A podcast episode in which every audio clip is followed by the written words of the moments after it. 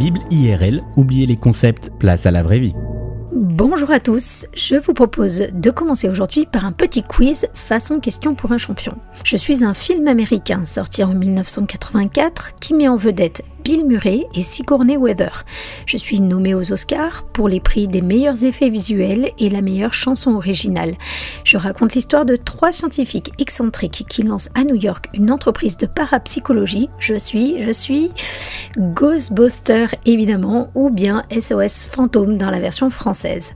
Ghostbusters, c'est l'un des plus grands succès des années 80. Un film humoristique qui, à l'époque des premières caméras portables et familiales, surfe sur la vague des phénomènes enregistrés par des milliers d'Américains. Si ce film a fait rire toute une génération, de nombreuses personnes se vantent de voir des fantômes, c'est-à-dire des apparitions surnaturelles d'une personne décédée. Dans 1 Samuel 28, on rencontre Saül, roi d'Israël, qui se rend en cachette chez une femme capable de consulter les morts. On dirait aujourd'hui qu'il s'est rendu chez une voyante ou une médium. Et le roi Saül souhaite interroger le prophète Samuel, mort et enterré quelque temps auparavant. Si le roi Saül se déguise pour se rendre chez cette médium, c'est pour une raison simple. Le Dieu d'Israël a formellement interdit la nécromancie dans le pays. Le livre de la loi est très clair à ce sujet.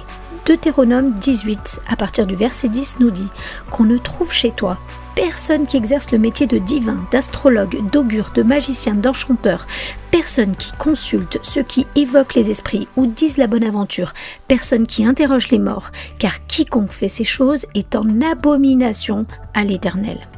On ne peut pas être plus clair.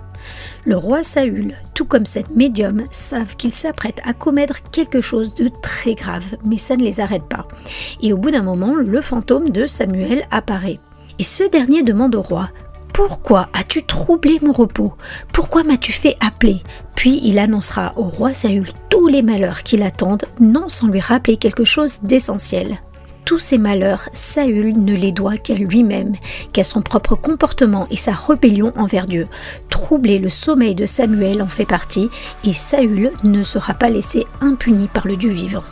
La Bible est claire sur le fait que nos actions sur Terre ont des conséquences dans le monde spirituel dont on ne mesure pas toujours la portée. La perte d'un être cher est douloureuse. Le désir de savoir ce que vous réserve l'avenir peut être tentant, mais cela ne justifie en rien le recours à la nécromancie. Vous n'avez aucune idée des conséquences dangereuses que ces pratiques peuvent avoir sur vous ou sur vos proches. Si Dieu nous interdit de parler aux morts, ce n'est pas pour nous frustrer ou nous limiter. Au contraire, c'est pour nous protéger et garantir notre liberté spirituelle. Si vous avez eu recours à la nécromancie, alors confessez vos fautes à Dieu et demandez-lui de vous couvrir de sa protection, vous et votre maison. Si vous constatez des phénomènes paranormaux chez vous, osez en parler avec des chrétiens. Vous serez pris au sérieux et on vous viendra en aide.